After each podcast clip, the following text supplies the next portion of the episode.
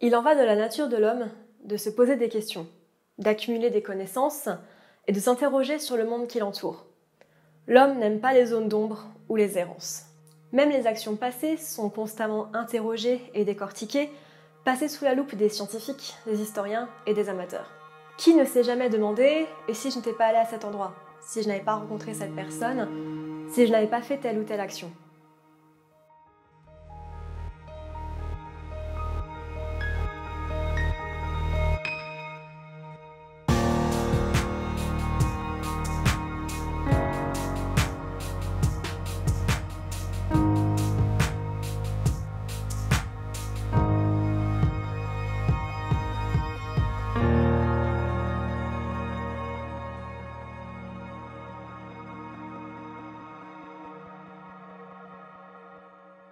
Bonjour à tous, je suis Noémie, bienvenue sur Horizon Universe.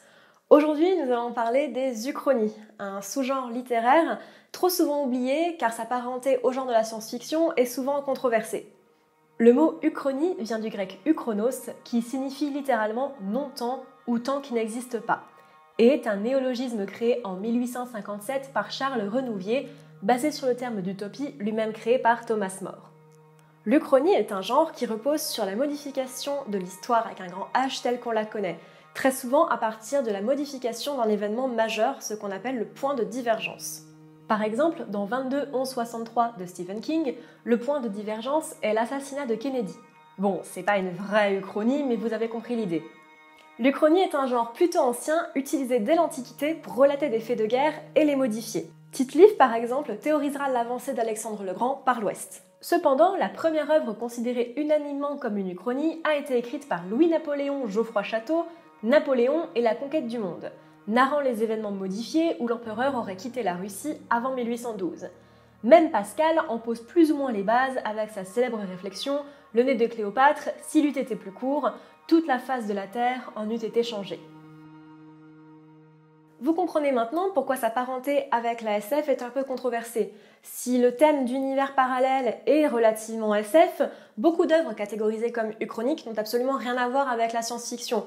En tout cas en littérature, parce que dans la BD et au cinéma, on verra que beaucoup d'œuvres sont un petit peu moins ancrées dans le réel et un peu plus fantaisistes. En effet, les œuvres du genre les plus connues par le grand public ont pour cadre des éléments ayant réellement existé. Il semble que l'époque de prédilection des auteurs est la Seconde Guerre mondiale et le régime nazi. L'œuvre la plus connue certainement est The Man in the High Castle ou Le Maître du Haut Château en français de Philippe Cadic, maître incontesté de l'ASF, où l'Allemagne nazie a remporté la guerre et où les États-Unis sont en partie sous domination japonaise. Dans le même thème, La part de l'autre d'Eric Emmanuel Schmitt et Fatherland de Robert Harris sont également deux romans placés dans la même époque. Comme je le disais plus haut, les jeux vidéo offrent un vaste choix d'œuvres uchroniques.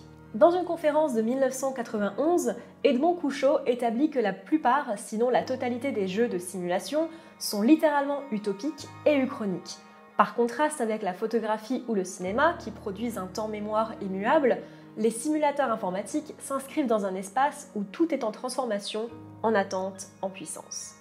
Comme point notable, nous avons la série Alerte Rouge de Command Conquer, Bioshock Infinite, désolé Usul, ou encore Wolfenstein ou Civilisation pour des titres peut-être plus connus.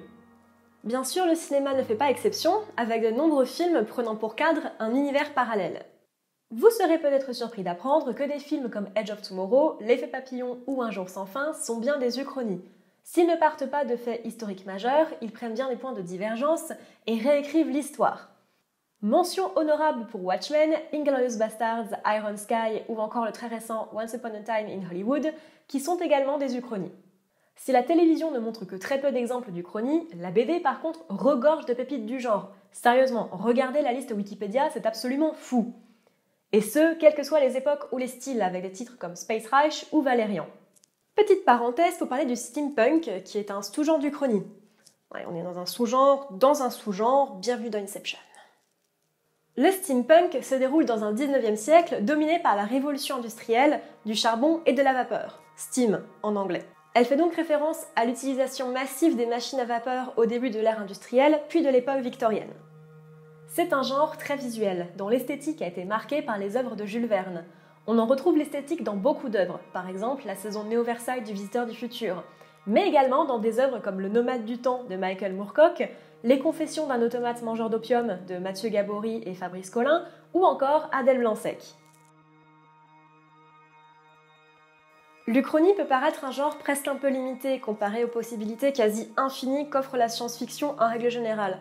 Pourtant, plus je découvrais les œuvres qui ont fait genre, plus je me suis rendu compte que c'était beaucoup plus complexe qu'il n'y paraissait. Loin de se cantonner à des récits de guerre alternatifs, l'Uchronie peut prendre plusieurs formes. Et si on adhère à la théorie des multivers, alors chaque seconde, chaque instant, se dessine un passé parallèle, une nouvelle trajectoire, un nouveau futur et un nouveau passé.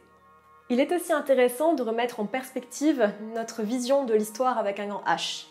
Nous le savons, l'histoire a été écrite par les vainqueurs. Après tout, comme dit N.K. Jemisin, beaucoup de l'histoire n'a pas été écrite. Face à la censure grandissante de la presse, voire même des livres d'histoire, et à la subjectivité inhérente de nos récits humains, qui ne nous dit pas que notre histoire n'est pas déjà ou ne sera pas uchronique Merci à tous d'avoir suivi cette petite vidéo sur l'Uchronie, j'espère qu'elle vous a plu. Si c'est le cas, n'hésitez pas à mettre un petit pouce bleu et à partager cette vidéo, c'est très important. Moi je vous dis à dans deux semaines. Ciao